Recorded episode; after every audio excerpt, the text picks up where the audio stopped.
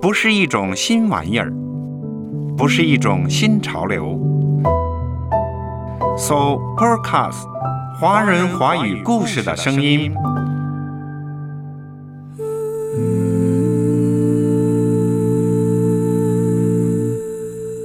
一个一个都是伤心人。在他刚刚步入精神病院的时候，看着身边的一个个病友，李兰妮轻轻地感叹：“也许就是为了那一个一个伤心人，被了解、被接纳，他要写下来。”李兰妮的新书《野地灵光》。跟着作者探寻那道少为人知的精神幽暗深谷。阅读开阔视野，豁达心胸。阅读寻到来处，明白归途。在阅读中看见不一样的世界，遇到更美好的自己。林可辉，阅读世界。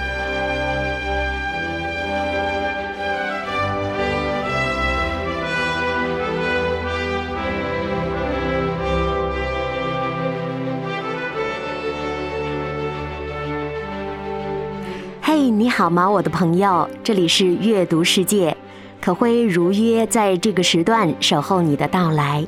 愿我们一同在文字之中穿行，捕捉文字之光，被智慧之光照耀的时候，生活一定不再一样。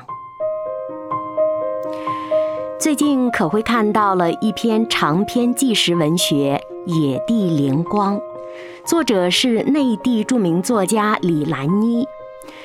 二零二一年八月，由人民文学出版社出版。这本书记录了作者在广州惠爱医院和北京大学第六医院住院治疗的过程。在整个住院的过程当中，作者仔细地观察了精神病院的内部。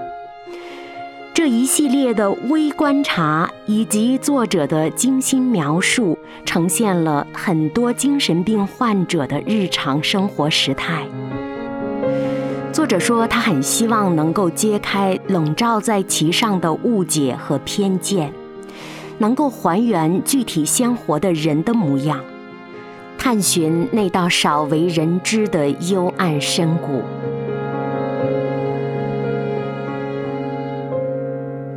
可以说，在现实生活当中，很多人都在精神方面有着很多的压力，有很多问题。谁愿意把自己真的有精神病或者抑郁症呈现于他人面前呢？李兰妮就真真实实的这样呈现了自己。李兰妮是中国作家协会的会员。他著有《傍海人家》《澳门岁月》《雨中凤凰》等等作品。两千零三年初步确诊得了抑郁症。两千零八年，他出版了一本书，叫《旷野无人：一个抑郁症患者的精神档案》，第一次真实的讲述了自己患抑郁症的经历、症状，以及他的生理、心理。还有抑郁症背后的一些成因，比如家族、社会、文化等等。二零一三年又出版了《我因思爱成病》，狗医生周乐乐和病人李兰妮，他分享了小狗医生周乐乐与自己温情陪伴的经历，传递了一种情感疗愈抑郁的可能性。两千零八年的《旷野无人》和二零一三年的《我因思爱成病》，都在讲述自己作为一个重度抑郁者的经历。可以说，在反反复复发作的抑郁症的整个过程当中，李兰妮进行了二十多年的抗争。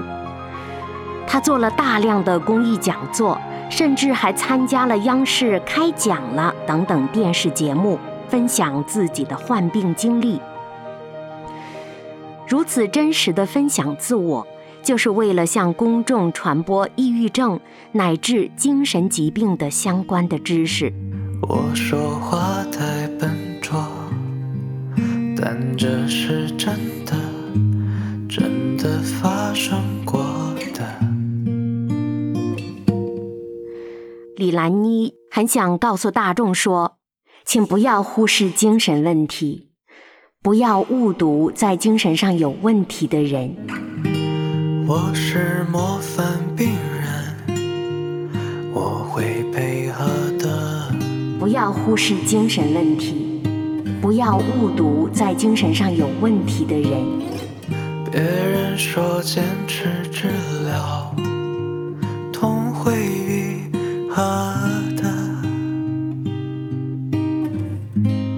如果你的身边有抑郁症患者或者精神上有疾病的朋友、家人，千万不要对他们有偏见，而要用我们的爱、理解陪伴他们同行。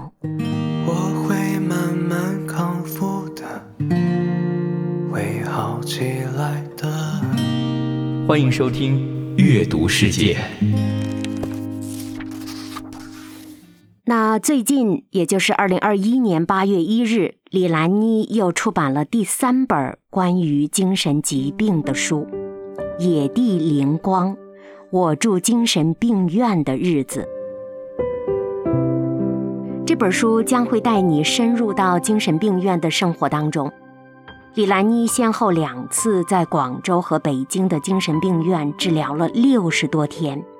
接触了大量的精神病患者和专科医院的医护人员，掌握了第一手的资料，所以这本书也是一本建立在个人亲身经历和个人亲自体验基础上的文学报告，是一部患者以自己为实验对象进行个体实验的科学日志。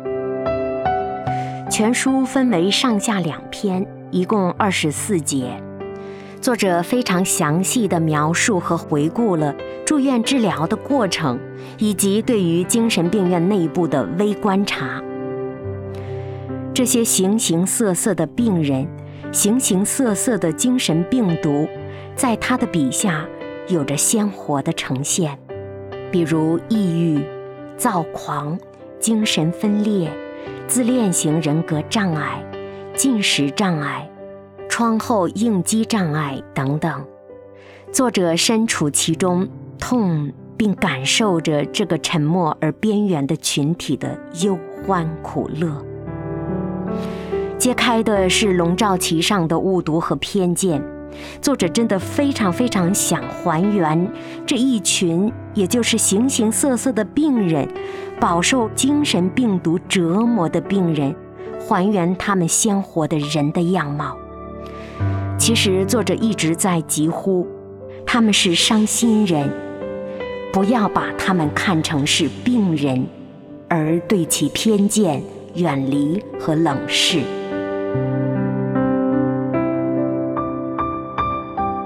所以，这整本书是记录伤心人的故事，并且借以烛照，显示出整个社会的人心。要住进精神病院，算不算我自己找死呢？躺在精神病院的病床上，他恐怖地联想着，那联想如莆田海浪一般席卷而来。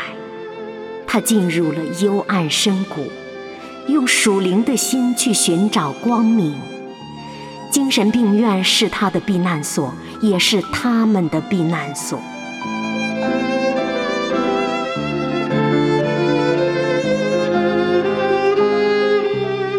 这是《野地灵光》这本书的封面上的一段话。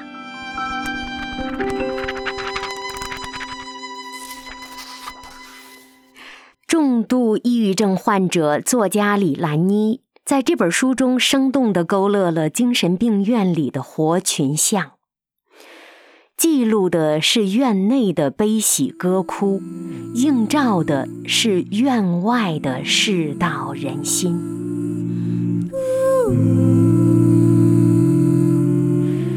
读来这本书是十分真实的，从病人的症状，到陪护人的反应，到医生护士的工作，到住院的环境等等，这本书中可谓是真实的展示了一个个遭众人忽视的隐秘角落里发生着的事。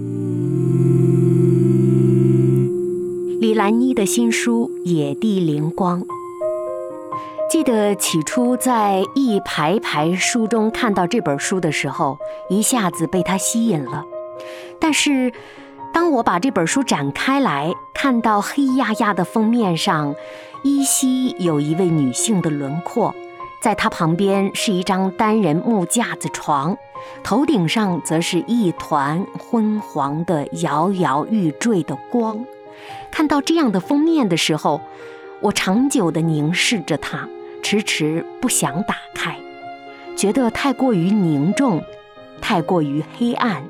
似乎封面就在传达着一种恐惧的感觉，在封面上还有红色的四个大字“精神病院”的字样，这就更加的使得《野地灵光》这本书显得十分的肃穆，甚至惊悚。后来打开这本书，我却在作者李兰妮的文字当中触摸到了炽烈赤诚的灵魂。这颗灵魂要在清水里泡三次，在血水里浴三次，在碱水里煮三次，为我们从烈焰中抢回了那么一点精神的真相。有评论家是这样说的：“扪心自问，我们已经准备好了面对这广袤的、隐藏着众多未知事物的精神的旷野了吗？”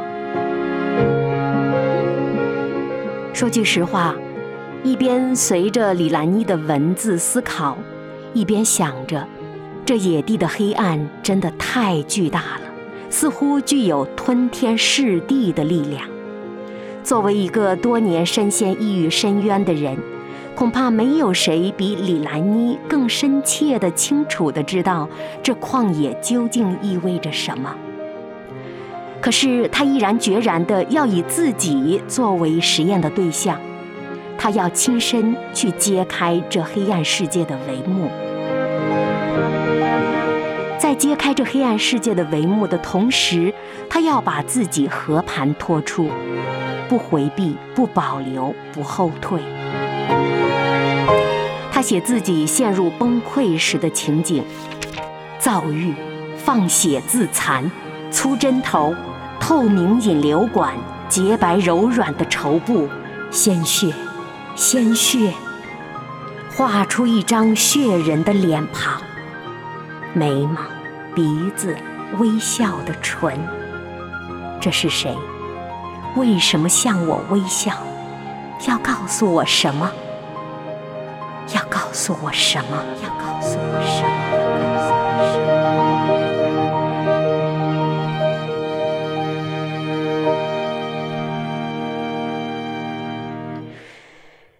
读这样的带着些许不管不顾的疯狂的文字，心底的痛感，仿佛是从脚底里缓缓上升到心口，又从心口笼罩全身的。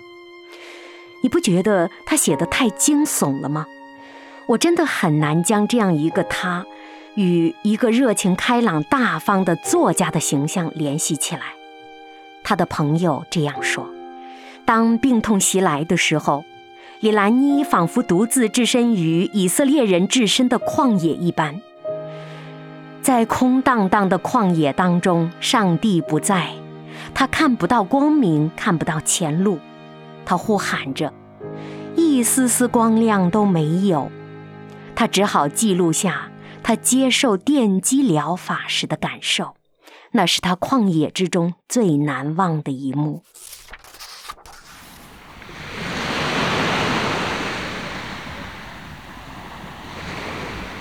辽阔的海，床在海面飘，黑暗之魔，退，退，退，消失。天上，天上飘动白色的轻纱，宽宽的，长长的，浮动。扬起来，一点灵魂升上天空。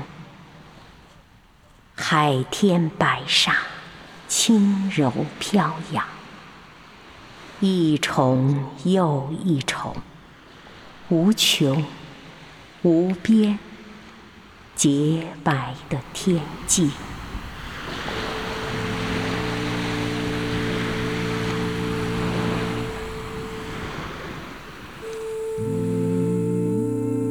谁能想到，这么美、这么轻盈的文字？竟然是在记录他一次次接受痛苦电击疗法的感受呢？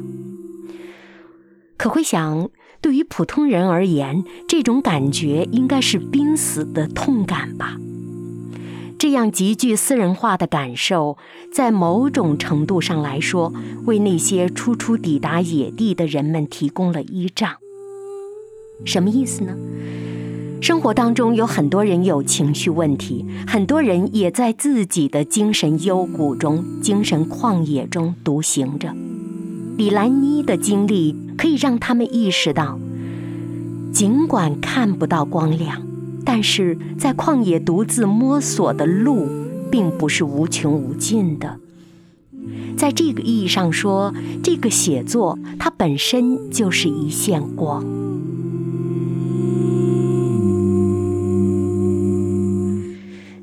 那些处在黑暗世界里的人，对于那些徘徊在悬崖边上的人，这束光芒在某一个瞬间照亮了脚下的路，唤醒了我们的自省自查，也唤醒了我们对这个世界的触觉。可是谁曾想过呢？成为光是多么艰难的事啊！特别是对于深陷抑郁深渊的人来说，局外人根本无法猜测到他们到底是在怎样的跟抑郁、跟精神病斗争着，他们到底在怎样的跟心理医生谈话，怎样将纷繁杂乱的思绪通过条分缕析的叙述整理清楚，呈现出来。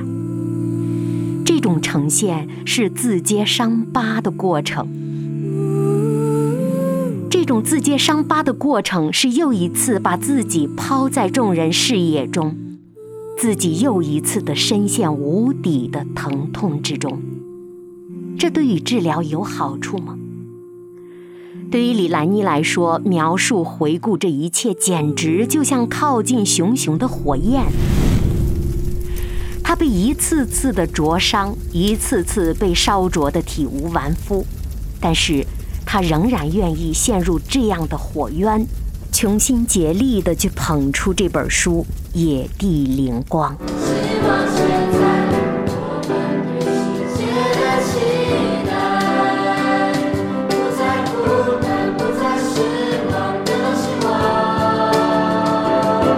爱是旷野的一缕光。身在旷野的人呐，你一定要相信，会有一束灵光为你而来。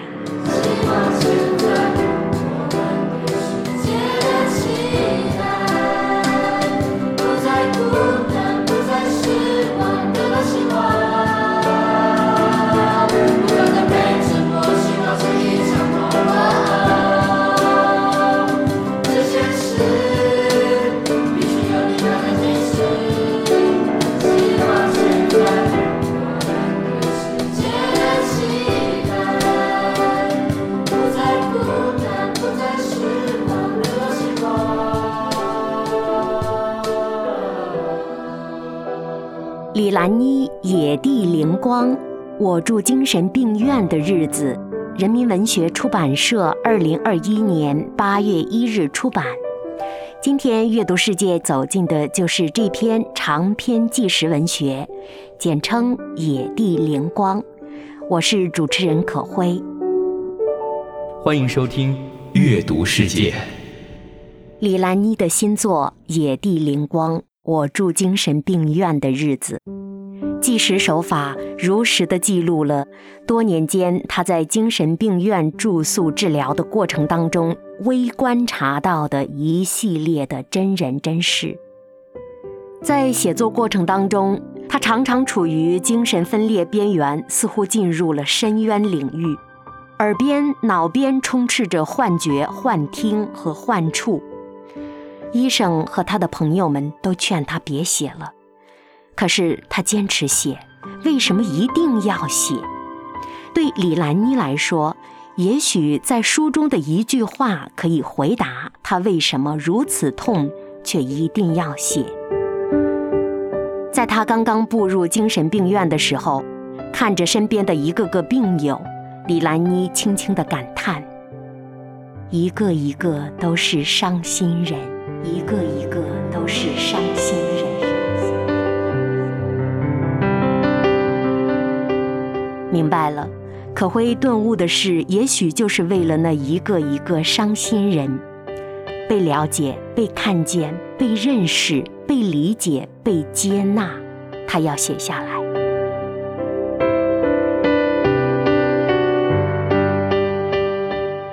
可以说，这整本书是李兰妮在精神病院里和每一个伤心人共度的时光。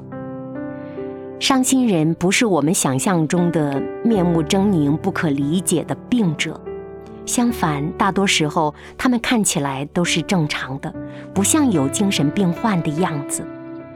他们只是携带着一个破碎的世界，小心翼翼地维持着自己与这个世界的平衡。而作家李兰妮站在这些人允许的边界上，小心翼翼地凝视着他们。试图把自己的体温传递过去。其实，作为同样的病患者，他太懂得了清晰的边界对于这些伤心人有多重要。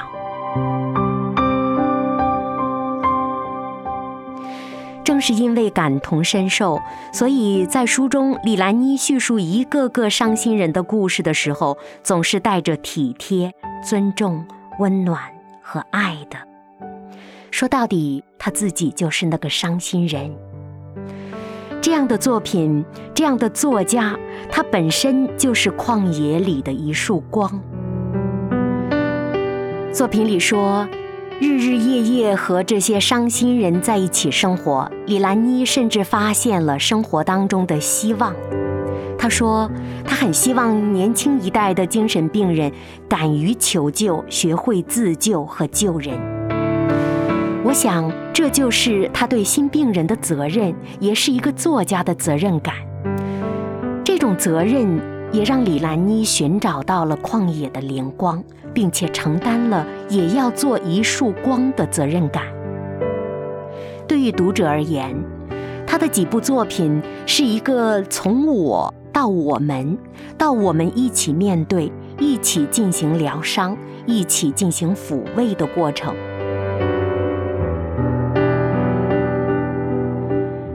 看李兰妮的三部曲，从《旷野无人》到《我因思爱成病》到《野地灵光》，单看题目就感觉到这位作家是有信仰的。《旷野无人》很自然让人想到圣经的出埃及记，想到旷野当中的以色列人。因爱成病，便想到了圣经当中的雅歌。野地灵光，自然让我们想到了耶稣说：“我是世上的光。”可会觉得这三部曲是有铺排的，背后是一个有信仰的坚定的灵魂。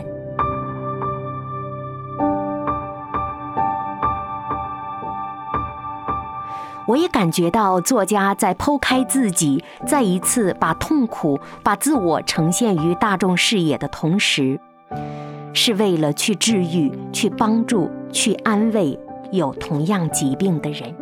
他希望用自己的文字去触及灵魂，甚至触及同样的精神问题者。这样的写作远远超过了文学的价值、科普的价值。所以这本书它鲜明之处就在于它的照亮的功能。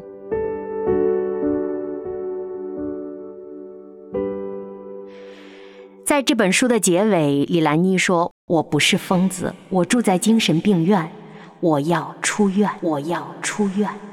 这是呼喊，是祈求，也可能是新一轮循环的开始。精神病、抑郁症从来都不是一个短期的战役，而是一个长期的抗争。靠我们自己很难走出旷野，仍然寻不到真正的爱，也看不到野地的那束灵光。李兰妮说：“身处孤独绝望的人呐，你要相信，野地里。”一定会有一束爱的灵光为你而来，陪你走出无人旷野。风风雨雨的时候，才知道你的温柔。多年前，几年后，仍然相信你恩手。可会想说，这束光一直都在。尽管因为抑郁、因为精神的问题，很多时候我们看不到，但是它一直都在，它永远不会消失。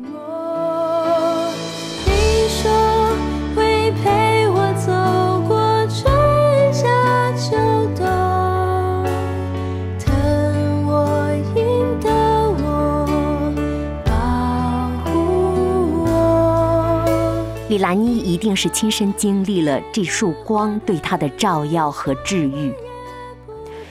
在创世纪一章中就说了，神说要有光，就有了光。神看光是好的，光是亮的，它象征着希望，象征着爱和智慧。耶稣说：“我是世界的光，跟从我的就不会在黑暗里走。”必要得着生命的光。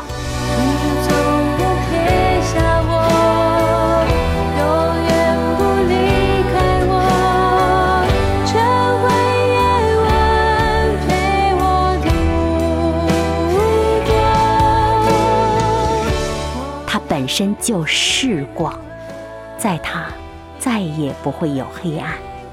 这光大有能力，有医治的功能。有恢复的功能，它可以赋予生机，使万物生长。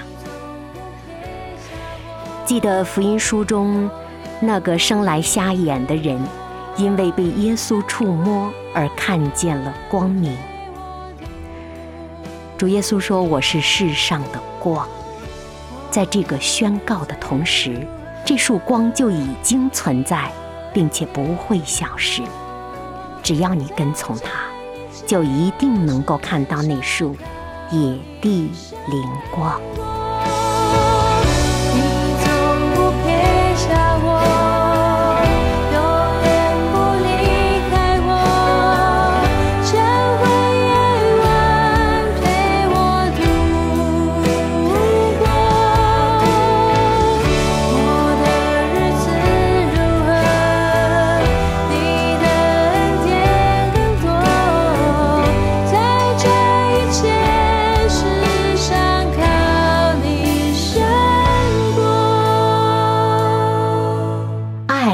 是旷野的一缕光，身在旷野的人呐，你一定要相信，会有一束灵光为你而来。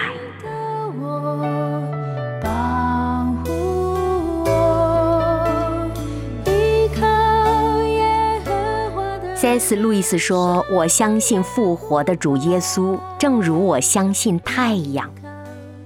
愿你的生活充满光明、爱和希望。”我是可辉，再会。